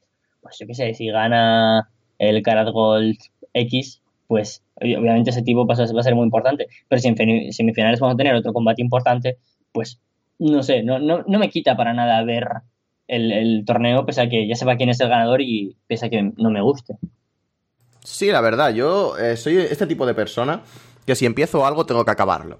O sea, si empiezo a ver una empresa nueva, por lo que sea, una empresa que lleva un montón de tiempo, tengo que empezar desde el show 1. Y por eso igual, para ponerme al día con una empresa de wrestling nueva, o con una empresa de wrestling que, tar- que lleve mucho tiempo, si me interesa de verdad, igual tardo tres años en ponerme al día. Eh, así que soy un poco maniático también con el tema de los torneos. Si tengo que ver un torneo, tengo que verlo entero. Por eso todavía estoy viendo el Best of Super Juniors de New Japan. Y tela porque tengo que llegar al G1 Climax. Madre o sea, mía, de- madre de- mía. deseadme suerte porque acabo, acabaré de verlo cuando empiece el G1 Climax del año que viene. O sea, así que soy un poco así. Yo al menos, eh, por mucho que sepa el ganador, por mucho que no me guste el ganador, por mucho que sepa que va a ser un sufrimiento verlo superar a gente como dice Fede, que, que quizás se merecía mucho más la victoria o era mejor luchador que él o ella, da igual. Em, tengo que verlo, tengo que verlo acabar, tengo que verlo todo, tengo que ver cómo se desarrolla, tengo que verlo absolutamente todo. Así que eso igual es una tarita mental mía, pero, pero es así, o sea, funciono de esa forma y hasta ahora no soy capaz de cambiarla, así que tendré que apechugar con ello hasta que muera, supongo. Yo, yo para nada, los torneos, sobre todo los, tan largos, no, no puedo verlo todo, me, me, me saturo y, y creo que al fin y al cabo pierda, pierdo cierta magia. También es difícil que luego no puedo analizarlo con tanta objetividad o tanto criterio como los que han visto todos. Si yo digo que sí ha sido el mejor de este Climax, pues tengo cero criterio, porque seguramente a lo mejor me he saltado la mitad de los combates de, yo qué sé, mm, Baduk, Baduk Fale y en todos ha sido increíble, pero no me motivo. apetecía verlo. Sí, pues yo qué sé, por algún motivo Baduk Fale ha hecho cinco estrellas en cada combate. Pero generalmente, como veo en verano, o sea, pasado el verano, el, el Climax, me guardo los combates que me han recomendado mis amigos, eh, he visto en internet que estaban con mejor puntuación o que merecen la pena, porque como tampoco me va a llevar a nada no ver un combate u otro. Luego, sí que es verdad que me he perdido cosas para historias, etcétera, pero yo qué sé, por no haber visto un Jay White contra. Me da igual quién, contra. Es que. Contra Goto, por ejemplo. Sí, vale. Es que solo me salían luchadores con los que está teniendo historias ahora mismo, entonces. pues, pues no pierdo nada, ¿no? Por no haberlo visto. Pero si me dicen que ese combate ha sido increíble, pues, pues lo voy a ver y entonces no, no me afecta no verlo. Tengo, no sé si la suerte o la desgracia de poder ver solo lo que me interesa en, en los torneos específicamente. Pero también es decir que, que los torneos en los que no son tan apabullantes en cuanto a combates cada día como es el Climax, sí que veo todos los combates, eh, ya sea el King of Trios, ya sea el Card Gold, ya sea el que sea, pues me gusta verlos todos, absolutamente todos, para ver quién es el que más me ha llamado la atención, quién va a tener luego un push y, y evaluarlo un poco. Yo qué sé, por ejemplo, el torneo de NXT UK, eh, pese a que sabía que, iba a ganar Tyler Bate o Pete Dunne, pues, pues, no me quito la, las ganas de verlo porque había muchos jugadores que no conocía ¿no? al principio y eso pues siempre está bien. Y gracias a eso descubriste a Sam Gradwell. O sea, es perfecto. Uh -huh. no, pero sí es verdad. Además hay torneos en concreto que como son marquee events, son eventos que tienes que ver sí o sí durante el año. Rollo el Bola, rollo el King of Trios. Yo creo que ya son... Eh, o el Gold. Ya son eh, torneos y eventos que entras a ver con una ilusión extra. Y yo, eh, y yo al menos es que... Ya te digo, tengo que ver todos los torneos, sea de donde sea. Pero lo ves con otra motivación, lo ves con otros ojos. Es como, vale, sé que el King of Trios este año lo gana el Team AAA, ¿vale? Por ejemplo. Eh, pero voy a ver todos los combates, me lo voy a gozar todos los combates, me lo voy a pasar genial a pesar de que sepa ya quién gana en cada uno. Porque es el King of Trios. Pasa lo mismo con el Bola, pasa lo mismo con el Karat Gold, al menos en mi caso, no sé. Me parece que sí que hay torneos en concreto que, a pesar de que mi TOC funciona y mi TOC se activa, eh, mi TOC no me molesta, ¿sabes? Ay, Dios mío, es que es, que es un toque muy peculiar. Porque hay torneos muy de mierda. Sí, sí, sí, sí, sí. Y, y, saturación. Y es normal que aún no hayas visto nada del clímax si tienes que ver aún todo el puto Best of Super Junior. Es que me gustaría que fuera un toque más exagerado. Ser mátame. exagerado, que, que tengas que ver todos los días todos los combates de la cartelera. Los Young Lion, a Roppongi 3K contra. Yo qué sé, me da igual, contra otros tres. Ojalá, Pues, Three- pues, pues al principio con New Japan sí que me pasaba porque me quería enterar de todo el roster, me quería enterar de todo y veía, veía todo, pero todo el evento, las Uy, cuatro horazas, lo que sea. Eso nunca. Con Japan. Ahora, ahora ya me he relajado un poco y digo, bueno, venga, va. O sea, por, por no ver a Jay White y los tres John Lions random del momento contra los otros tres John Lions random contra Satoshi Kojima, eh, tampoco voy a morir, ¿sabes? O sea, puedo sobrevivir sin ver esto, a pesar de que me mole mucho ver a Satoshi, pero bueno. Pasamos a la siguiente pregunta. Nos la, nos la envía Zacarías Leche del Monte, amigo de Jorge Nitales. Oh, Perdón. Eh, nos lo envía desde Lago Zaras. no, no puedo. no puedo. Ay, es el tipo de humor que, que me puede. Hola Carlitos y, y Capucito. ¿Cómo están? Les dejo mis preguntas. De acuerdo a lo que WWE está pasando con los eventos en países como Arabia Saudita, si soy un magnate multimillonario, ¿puedo traerlo a México y si quisiera, podría meter a la parca o a Pimpinela Escarlata en mi evento? ¿La WWE haría lo posible para cumplir mis caprichos solo por el dinero? ¿O creen que tienen, tengan un límite o condiciones para hacer estos eventos? No, yo creo que no tienen límite, ni moral, ni ético, ni económico, ni, ni nada. O sea, tú le dices a WWE, mira, soy un tío muy rico de, me da igual de dónde, ya sea de México, de Arabia Saudí, de donde sea, soy un magnate. Soy, soy, soy, soy Amancio Ortega. Soy- sí, y, y quiero que en todos los combates gane Kurt Hawkins, ¿vale? Que sea el, el evento de redención de Kurt Hawkins. Y que gane Undertaker, a Hulk Hogan, a Asuka quitándole la racha, a Goldberg en su regreso. Te voy a pagar todo el dinero que, que- que existe en el mundo. Y Vince McMahon dirá, "Ah, ay, es que no sé, la narrativa, no sé qué. Venga, va, te pago el doble de todo el dinero que existe en el mundo. Venga, toma, toma, toma, toma. Kurt Hawkins va a ganar el título de Women si quieres, chico. El de Women si quieres. El título por parejas. Kurt Hawkins solo. Yo soy el campeón por parejas. Eh, sí, el- el- yo sé que, que pasaría. Pa- Y estoy seguro, 100%. O sea, pensemos en que el... ay, iba a decir el nombre técnico, ¿no? El, ¿Cómo se llamaba el primer show en Arabia Saudí? Eh, Mor- Mor- Ay, es verdad. ¿No? Joder, se me ha traicionado el subconsciente. claro, pero yo iba a decirlo y me he parado, dicho, no. Menos mal, no lo he dicho completo, pero bueno, se deduce, en fin. Eh, Gre- Greatest Royal Rumble. Ya no me acordaba qué evento fue, ¿eh? Qué- qué fuerte. Tremendísimo, o sea, ver a Hornswoggle y a, y a, y a Titus O'Neill cayendo fue lo mejor que me ha pasado en la vida. El Cigala. El Cigala, tío, el Cigala, tremendo, tremendo. Ah, Claro. pues... Imagínate ese hombre, ¿no? Que pidió al Ultimate Warrior y a Yokozuna. Sí, sí, sí, sí. Eh, ha, ha vuelto. O sea, en el May Young, eh, cuando luchó Kavita Devi, se le vio ahí. Yo digo, eh, mira, mira lo que majo el Cigala. Está, está todavía más barbudo. Qué mono. Ojalá pronto campeón, ojalá, ojalá. Ojalá, ojalá. Aquí bancamos al Cigala. Sí, y como WWE no, no podía, obviamente, traer a Yokozuna y Ultimate Warrior, pues dijo, bueno, vamos a ver cómo, cómo metemos aquí a un chino gordo que parezca un poco Yokozuna. Falaba, ¿quieres venir? No, no, no. Porque Falaba se parece mucho a Yokozuna, joder, me recuerda un montón, pero mejor. Sí, re- realmente tiene ese rollo un poco Yokozuna comedia, que e- e- es, realmente es lo que mola de Falaba. O sea, no entiendo el hateo a Falaba. Hay un montón de gente que le odia. Es Dios, No, tío. ¿Quién hatea a Falaba? Es, es tremendo. O sea, siempre que hablo de Impact con quien, con quien sea, eh, lo, lo primero que se gana es que eh, Falaba es nefasto, tiene un talento de mierda. Que Jem, Falaba, no sé quién. no sé cuánto. Pero, tío, ¿estás viendo en serio los programas? Falaba es un puto dios. Es tremendo. O sea, Falaba es seguramente el mejor asiático que hay ahora mismo en, en América. O sea, Nakamura me aburre, Hideo también no está haciendo nada. Mm, ¿Quién hay por ahí? No sé, no se me ocurre ninguno. Sí, Falaba, para mí. En mi top, es- en mi top están Falaba y Chucky Chan. Y, ya está.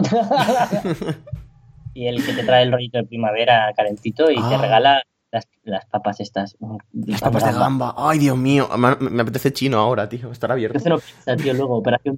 Se me está yendo de las manos. Bueno, pasamos a la siguiente pregunta.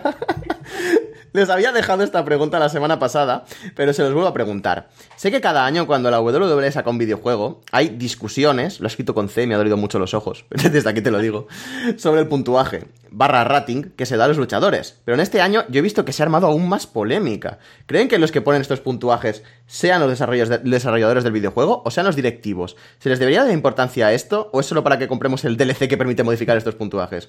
Bueno, Carritos y Capurecito, gracias por responder a las preguntas, que tengan un feliz resto de semana y recuerden, no se acudan tanto el chile que se riega la semilla. Adiós. Oh, vaya. Eh, Tenía preparada, esta, te- te- tenía preparada esta pregunta, si, si quieres que te diga los puntuajes que hay actualmente. Eh, el otro día los miré, pero si Hmm. quieres decirlo. Pero es que hay muchos luchadores, ¿vas a decirlos todos? Tampoco, o sea, al menos de la lista que, que tengo yo aquí delante, hay como 20, no sé, tío. Voy a decir los importantes al menos, ¿vale? Vale. Kurt Hawkins tiene 64, es el que menos tiene, me parece muy feo, por cierto. Mira, justo en esta lista no está, o sea que debe ser una lista desactualizada, pero bueno, ya me disculpáis, ¿vale? Tengo a Adam Cole, tiene un 81. Es nuevo en el juego, así que su primera puntuación. AJ Styles tiene 91. eh, supera en 1 su puntuaje de, 2, de 2K18. Angelo, bueno, Angelo Dawkins no lo voy a decir. Bah, creden. Bobby Fish, 77. Braun Strowman, 89. Mejorando 1 respecto al año pasado. Finn Balor ha empeorado 3 desde el año pasado y tiene un 85 ahora mismo. Harper, un 84. Tiene un más 2. Kyle O'Reilly tiene un 79. Muy poquito, solo por la guitarra merece un 99. Matt Hardy no está tiene... la guitarra, por. Es verdad, no está la guitarra, es la mayor cagada que han hecho en el 2K19. Pero de basto, ¿eh? Matt Hardy ha bajado dos puntuaciones, tiene 84. Mustafa Ali tiene un 81, que es muy buena puntuación, es tremendo. Rowan tiene un 80, mejorando 4 respecto al año pasado. 84 de Rusev, que se mantiene. 80 tiene Velveteen Dream. Asuka tiene 84. Kairi Sane tiene 79. Eh, Liv Morgan tiene un 71. Ruby Rayo tiene un 80. Sarah Logan tiene un 70, Shaina Baszler tiene un 81 y Sonia Deville tiene un 74. Esos son los nombres que yo tengo aquí delante, seguro que habrá mucho más, pero bueno, Sí. algo muy ya. polémico, algo muy bestia. Ah, están todos completamente. Buah, pues Sí, entonces si me lo que digo los que me acuerdo de memoria, cosas importantes. El que más sale del juego es al 93, Roman Reigns. Vaya, vaya que sorpresa, ¿no? ¡Ay, qué sorpresa! Solo empatado con The Rock. ¡Ay, Dios 93 mío! también. La, la supremacía Eh, samoana, ¿eh? Sí. 2018 ha llegado el año en el que John Cena está por debajo del 90, si no equivoco tiene 89. Undertaker, creo que la Undertaker versión 2018 también está al 89 o al 90, muy poquito también. Más cosas que recuerdo. Goldberg creo que está al 90 y el, o el 91 también, hay mucho. ¿Tienes alguna, a ver si me acuerdo de memoria que quieras preguntar? Ah, Ambrose creo que tiene solo 86 Hostia. o algo así. ¿Y- Teniendo y- 88 Rollins, si no me falla la memoria. ¿Ambrose llegó a tener 90 o es un pedo mental mío? Ni puta idea, tío. Hace que no me compro el juego mucho tiempo. Mucho, mucho. Yo como, como de SmackDown vs. 2009, pero en fin. Estoy muy out con esto, pero sí. sí, sí, ya veo. ¿Qué más? ¿Qué más? El Brian Danielson, por ejemplo, el Brian Danielson de FCW sale como Brian Danielson, muy curioso, sale Genial. el 70. Aún así, ese Brian Danielson sale a más que Kurt Hawkins. que sale el 64, muy triste. Ah, eh, y creo que este año, que precisamente aquí nos dice el primo de Jorge Nitales, del cual no recuerdo el nombre, que, que ha habido más polémica, creo que es el año que más acertadas están, porque es como más acorde a la relación estatus en la cartelera, eh, rating y victorias y títulos y ostentaciones que ha tenido. Sí, Kyle O'Reilly es seguramente el mejor luchador técnico de WWE y está al 79, está dos puntos por debajo de Ruby Riot, por ejemplo. Sí, es verdad, pero Kyle O'Reilly acaba de llegar a NXT, es campeón por, está en una división por parejas y está, es de los más fuertes de, de NXT. Creo que pues, por debajo de Aleister Black, Adam Cole, Velvet and Dream mm, y dos o tres más, pero sí, pensando un poco de cabeza, no, no recuerdo. Pero, pero la verdad es que está muy bien, muy, muy acorde a, a lo que debería ser. Sí, Adam Cole pues, podría ser perfectamente un 87, ¿no? Pero 81 encaja dentro del estatus que tiene en NXT y estoy bastante de acuerdo, ¿no? Si Rowan y Harper han hecho un año donde han sido campeones invictos en ningún combate desde WrestleMania, pues obviamente tendrán que tener 84. Eh, y aunque Finn Balor tenga 85, porque no ha tenido. Aún me parece mucho incluso para lo que ha tenido Finn Balor, ¿eh? Que, Sí. no recuerdo ahora ninguna victoria en pay-per-views, rivalidades muy transitorias, sin, sin embargo, claro, aún es pensar ¿no? que tienen en menos consideración la división por parejas que a alguien de la per midcard, ¿no? Porque Finn Balor al fin y al cabo es un luchador que está como pre-main event de alguna manera, eh, pero no gana nada y sin embargo Harper y Rowan que han estado todo el año invictos, pues tienen menos que él. Es curioso. Pero creo que está muy acertado. Si Hawkins eh, está al 64 es porque no ha ganado ningún combate. Y, y eso, pues, en Kayfabe tiene sentido. Y también quiero decir que, eh, respecto a la pregunta de quién habrá puesto esto, es para que compremos luego el DLC. Lo primero, nunca me he comprado ese DLC.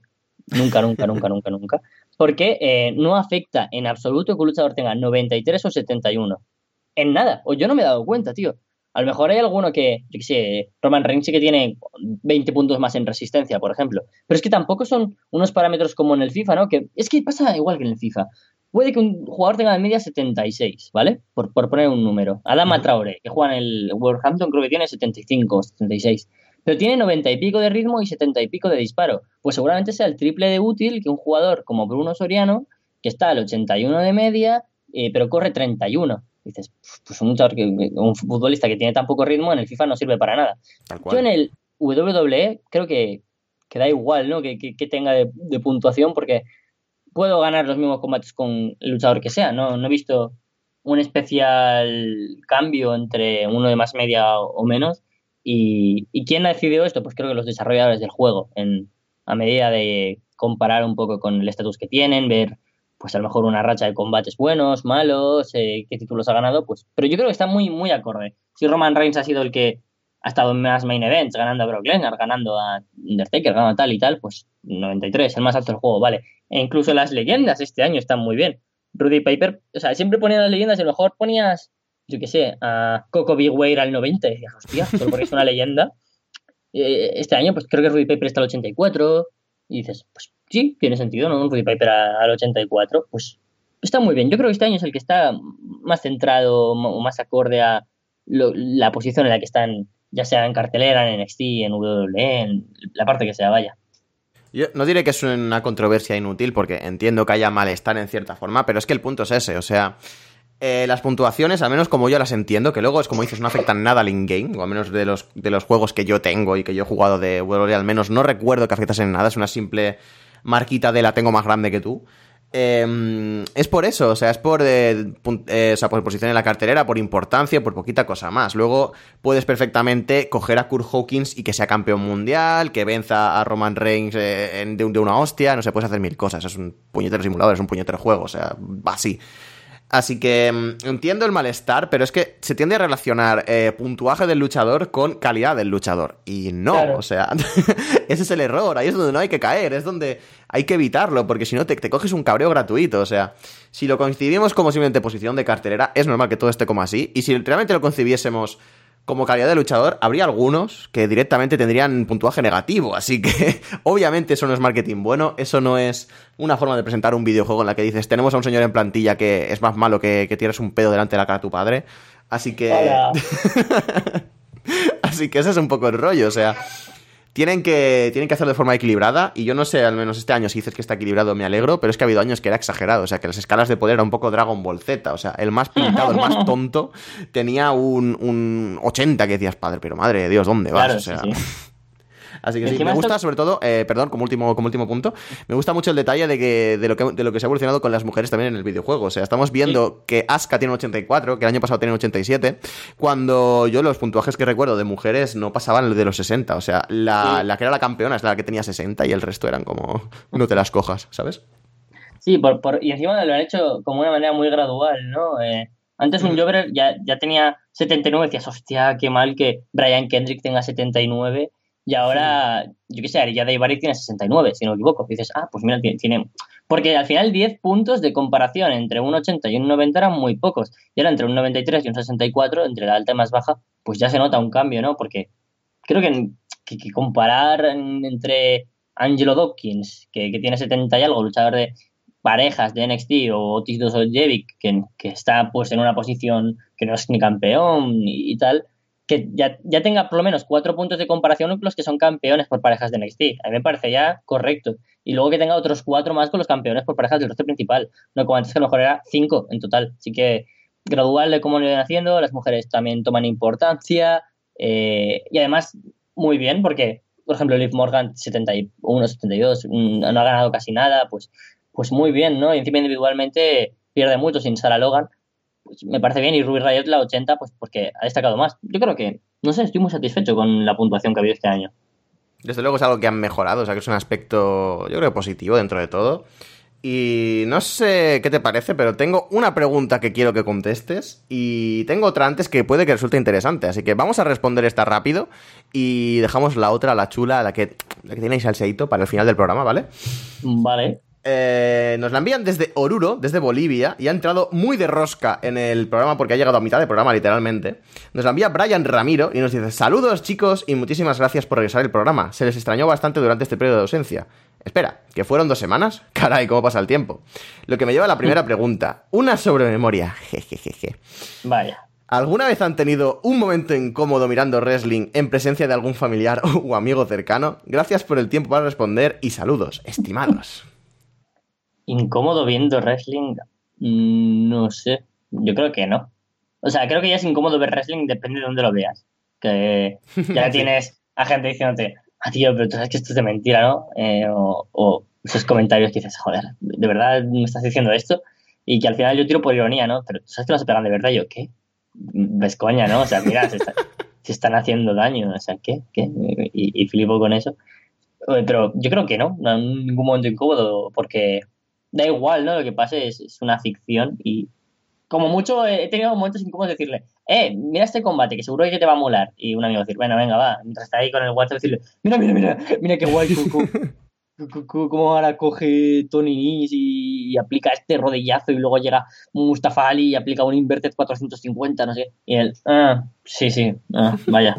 Es que falso, ¿no? Y yo, ah, ¿qué? ¿Qué? O, o incluso lo vendrá a decir, oh, mira, mira, mira cómo aquí Harper aplica este pile driver y el "Mm, me aburro y decir, bueno, en verdad sí, lo estoy vendiendo muy bien y es un combate de mierda. Eso también me ha pasado decir, vean, vean este combate que seguro que va a estar muy guapo y que acaba siendo me. Eso es lo más incómodo que he podido llegar a tener con alguien viendo wrestling. Desde luego comparto eso en concreto, pero muy fuerte, porque recuerdo estar muy a tope con ECW cuando era pequeñito, ponerles, eh, por algún motivo que yo estaba súper emocionado con ese combate, ¿vale? Que es una puta mierda porque lo he visto luego y tampoco es que sea una barbaridad, eh, pero estaba súper emocionado, me encantó el combate y se lo puse a, a dos amigos míos, que era un CM Punk contra John Morrison contra The Miz en Ujú. ECW, no sé si era The Miz el tercero ahora mismo, pero bueno, creo que sí, eh, por el título. Y yo lo recuerdo como un combatazo y lo recuerdo estar narrándolo con muchísima pasión y todo y los otros en plan, "Eh, no se pegan de verdad. O sea que te comprendo completamente. Y además me pasó también con un, creo que era Motor City Machine Guns contra Beer Money, creo, o contra los Young Bucks. No, sí, sí, era Motor City Machine Guns contra los Young Bucks, era un ladder match en TNA. Recuerdo ponérselo en plan, buah, os vais a cagar con este Spotfest, la puta polla, no sé qué, no sé cuántos. Y estaban en plan, ah, mira, ah, ah, ¿sabes qué falso? O sea, que te comprendo completamente. Y respecto a la, a la pregunta en sí, eh, sí me ha pasado el ver igual algún combate femenino, de esto que se escuchan. eh, Pues eh, todo el mundo lo hemos visto con los primeros combates de Carmen en el roster, por ejemplo. Se escuchan ahí un poco esas lamentaciones que pueden llegar a ser pseudoeróticas en algún momento, ¿no? Y de que pase mi padre por al lado y decir, ¿qué estás viendo, hijo mío? O sea, de ese rollo sí que me ha pasado. Y en cuanto a punto fuerte, soy fan de Chicara, así que desde luego sí que he tenido momentos Claro. incómodos viendo wrestling, ¿sabes? ya incómodos para mí, pues imagínate para cuando se lo enseño a alguien, sí. Sí, he tenido momentos incómodos. También decir que yo intento ver wrestling en mi privacidad, ¿eh? A mí... Sí, eh, Es como una afición que, al menos yo ya la exteriorizo un poco más, pero que se lleva muy interiorizada también, porque sí. Es que sabes, es eso, sabes lo que te van a comentar, sabes lo que te van a decir, y ya directamente llega un momento en el que dices, mira, tío, paso. lo disfruto yo, lo disfruto con los que, con mis amigos que les gusta, y ya. Yo, siempre lo cuento cuando conozco a alguien. Digo, sí, sí, a mí, en plan, cuando hay las aficiones y eso, o, tío, sales, mira, es que hoy eh, es domingo por la mañana y aunque podríamos ir a jugar a fútbol, mira, hay un evento de, de DT, una empresa japonesa que están haciendo ahora y me apetece verlo. Y, y no tengo ninguna pudor, pero también es eso que yo digo, pues no voy a verlo con, con mis amigos habituales, ¿no? Porque sé que no lo van a disfrutar o tal, a menos que es algo muy puntual. Por ejemplo, hace no mucho, eh, cuando tuvimos que revisar WrestleMania 32, eh, un amigo se quedó a dormir en mi casa y yo tenía que, que grabar el nostálgico por la tarde. Y le dije, mira, yo voy a ver esto. Me dijo, venga, va, lo veo contigo. Flipó con el Brock Lesnar contra Roman Reigns, pero Oh. muchísimo. Fli- Oh. Flipó, dijo, Dios, pero, pero. Y cuando llegó Seth Rollins y, y Canjeo dijo, ¿pero qué? ¿Qué? ¿Y este tipo?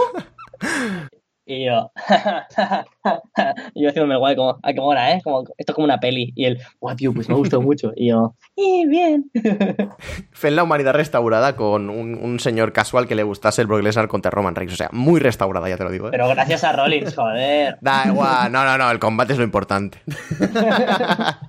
no empecemos, no hablamos este melón, ¿vale? Eh, no sé lo que iba a decir, así que me voy a callar y voy a pasar directamente a la última pregunta del programa de hoy. Nos la envía Anónimo tres palabras, que parece que por algún motivo han vuelto los anónimos aquí a Rasdelona. Old Lore, también por, por otra parte. Uy, ya ves, ¿eh? Y nos lo envía desde un lugar breve y simplemente deja, como bien dice su nombre, tres palabras. Carlos Operación Triunfo. Ay. Es que mira, yo voy a contar una cosa. Estamos grabando, son las 9 y 36. En exactamente una hora empieza Operación Triunfo. Yo he quedado para ver Operación Triunfo y a pedir pizza. Así que voy a comentar esto brevemente. Eh, voy a decir que Marta es súper increíble, que Julia también es súper mona, Miki me cae bastante bien. Mm, ¿Qué más, qué más, qué más me parece así peculiar? Natalia también me gusta mucho. Noelia pienso que canta de puta madre. Eh, y que ojalá hoy nominen a Sabela, porque me cago en, en ella, tío. La Sabela, qué pesada, tío. Me cae muy mal, muy mal. Ojalá le nominen hoy. Si queréis preguntas sobre Operación Triunfo, pues también nos podéis enviar. Podemos hacer la segunda edición perfectamente de Compara Wrestlers con, eh, con Sí, sí. señores de Operación Triunfo. O sea que Pero ponedlo ahí en el tintero, exacto. Eh, da- da- o sea, dadme una hora de programa solo para comentarlo y que sea de, de aquí a, a, yo que sé, a un mes y medio, ¿vale? Aún falta conocer un poquito más algunas. Pues tenemos ahí, desde luego, dos cositas pendientes. La caja de la moche, que se nos ha olvidado, me acuerdo ahora. Oh, Dios, mira, voy, voy a abrirla en directo, ¿qué coño? ¡Oh! Mira, a ver. Si quieres ir contando algo mientras me silencio para evitar sonido. Pues la verdad es que lo triste de todo este tema es que no he pensado en exceso lo de la caja de la moche. O sea, te podría decir un par de obvios, rollo de. mm, yo qué sé. pff, Hulk Hogan, eh, Ric Flair en cierta forma, yo qué sé, gente de este estilo, pero no he pensado uno de estos que te arriesgas y dices, ¡buah! Este. Así que si tenemos que decir nuestros candidatos Vale. a la caja de la moche, eh, puedo decir un par improvisados, simplemente. Es muy bonito, ¿vale? Porque Hmm. entra al correo. Hay tres correos. Bien. Unos de Google. unos de Javier Martín, que es amigo mío. Y Bien. ya hacemos esto en el grupo de lucha libre de amigos. Y el otro soy yo. vale. No ha tenido gran repercusión lo de la caja de la no, moche, ¿eh? la verdad es que no. Mira, Javier Martín ha dicho, nombre Tiendi Capullo. Tiendi es como me llama. Eh, dice, esta es su, su porra. Ric Flair, tanto juntarse con Bad Bunny le llevará a la perdición. Espero que no, pero, pero es buena apuesta. Y esta también es buena. Jake the Snake Roberts, recaerá en el alcoholismo. Uh. ¿Tú a quién dices, Capu? Uf, em, yo iba a apostar uno muy fuerte por Jim Cornette. Eh, además, ahora que ha vuelto a, como comentarista. Espera, que la, va a la mochillo, la mochillo. ¡La mochillo! Vale, muy bien. Espera, espera, espera ahí, ahí. Ya se va, muy bien. Dios mío, estaba tan distante que parecía una mosca. Es, es otra, genial. otra. ¿Qué está pasando? ¿Hay una concentración motera o algo? Hayas en un barrio, o sea, no, no es el mitad de Castellón, o sea, ya sabes dónde vivo, o sea, qué raro. Sí, sí, sí, sí, es extraño. Bueno, eso, yo diría Jim Cornette, más que nada porque es la mítica situación de voy a volver a la palestra siendo comentarista de, de NWA o de lo que sea, ¿sabes? Y de repente, pasca, eh, infarto de miocardio o algo del rollo, o sea, lo, lo veo muy de ese palo. Y preveo una... un- un- esto ya es porque me gusta jugármela más que nada. Preveo como una muerte accidental en el ring, así muy bestia. Quizás en una empresa ultra violenta. Quizás en una CCW que le obliga a cerrar del todo. Quizás a un tal eh, DJ Hyde, por ejemplo, que me cae bastante mal. O sea que son mis dos, mis dos grandes pronósticos. Además, molaría ver el rant de Joey Janela si eso pasase. Yo, mira, voy a hacer una apuesta, es que lo tengo aquí escrito y ya que tengo aquí, se me ocurrieron estos. Una poco, poco arriesgada, ¿no? Que es Harley Race. Vaya. tiene edad, ¿no? Sí, sí, sí. Pobre hombre. Ser- Sería una pena, pero sí. Sí, hombre, pero ah, ya, toca, ¿no? Este, este luchador WW Classic que muere. No, yo no quiero que muera, ¿no? Pero No, claro, o sea, es, ese, ese, eh, es que esta, esta sección se puede coger muy mal. O sea, no, que, sí. no queremos que muera nadie, ¿vale? no Nadie, queremos nadie, que muera nadie. Nadie, nadie. es broma. Son simplemente apuestas eh, sin, sin daño perjudicial ninguno, sin querer apuntar a nadie. Es, es simplemente por el bien de la comedia. O sea, entendedlo ahí, así, ¿vale? Claro, y luego me tocaba hacer la, la random. Y dije, pongo a Walter. Dije, no, pobre. Dios. Pobriño, ¿eh? Que- que- a ver, no, no, espera. Walter de Arras de Lona, no Walter el wrestler. ¡Ah, cojones! Joder. Entonces, me sabía hasta peor, sí, sí. Pero, pero dije, hombre, no, pobrecito, ¿no? Y luego pensé, algo, yo que sé, Adam Rose, que se muere Adam Rose, y dices, ¿qué, ¿Qué, qué ha pasado? Yo que sé, le pega ahora fuerte a la meta. Y he di- decidido poner a Ray Gordy. Dirás, ¿quién es Ray Gordy? ¡Ay, Dios! Sé quién es, sí, sí, sí, sé quién es. Lo, lo- lo triste es que sé quién es. Slam Master G. Slam Master G, qué grande, tío. Mítico SmackDown. Sí, yo creo que puede morir. O sea, es. eh, yo creo- Al año hay como dos noticias, ¿no? Típicas de muere la leyenda. Bueno, hay varias, ¿no? Hay acepciones, ¿no? Por ejemplo, la- muere la leyenda X, Harley Race, ¿vale? A la edad de 79 años debido a un derrame cerebral, que también puede ser muere la leyenda mexicana X, muere la leyenda japonesa Y, ¿vale? Y luego está el muere el luchador de la era Attitude Random del momento, Vals Sí. Mahoney, eh, Booth Bagwell, quien sea, pues Jesse, va a morir Jesse. Es apuesta. Estaba entre Jesse y Jesse Neal de Inc. ¡Oh! Cody Dinner. pero, pero dije, va, Jesse normal, no, no quiero volverme tan loco. Pues ahí está lo de la caja de la mocha, al menos por ahora. Si queréis también actuar en pos de la comedia y todo eso, eh, Carlos tiene el, el mail en, en su Twitter, no recuerdo ahora mismo el mail, si quieres recordarlo ahora, o sea que si queréis sumaros, y esto lo hacemos como una especie de mini sección al final, para ver vuestras predicciones, pues estamos abiertos a hacerlo. Lo he escrito mal al principio, entonces ya no sé cuál es la buena. Sí, es que la acabo de cerrar. amocheinbox.gmail.com o inboxamoche.gmail.com. No me acuerdo. Dice cuál es. Pero pondrá que uno no existe, así que bueno, tampoco hay tanta perdición. Exacto, enviadlo a uno de los dos si queréis sumaros, y si queréis insultarnos por esto, no lo hagáis, ¿vale? Besitos. y sin más, pues no lo he hecho nunca, así que me hace ilusión el decir dentro musiquita.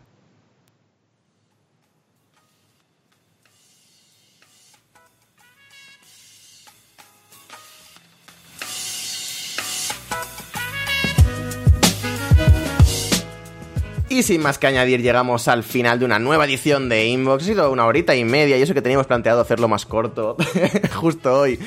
Muy entretenida, la verdad. Se, había- se notaba que habían ganas de Inbox, se notaba que habían ganas de responder a todo lo vuestro, de juntarnos también Carlos y yo, que nos vemos desgraciadamente poquito. Y la verdad es que nada más que comentar. Recordad que podéis enviar preguntas en la pestaña de preguntas de arrasdelona.com. El programa lo hacéis vosotros. Os esperamos la semana que viene con bastante más. Y no sé, Carlos, ¿algo que comentar a Arras de Lona Universe? Pues nada, eh, voy a decir tres cosas. Eh, ah, pues, vale, la primera, María de, de OT también, me siento súper identificado con ella, a, tope con María. Pero esta semana es que como he ido votando favoritos cabeza a uno, porque aún no les conozco mucho, pues, pues eso. Eh, me voy a ver Operación Triunfo ya mismo, me he visto y me voy corriendo, así que ya de paso me despido de ti, Capu. Y una, una petición, ponme otra vez el tono de mi canción, por favor. Sí, eso, o sea, por supuestísimo. O sea, me pides tú eso y te la pongo siete veces. Un que segundo. me encanta, por favor. Ay, Ay, si así fuera. La vida ídolo. ¿Qué soy yo? Creo que es perfecto para terminar. O sea que. Nos vemos en la siguiente edición de Inbox. Un besito a todos. Nos vemos la semana que viene con más y mejor.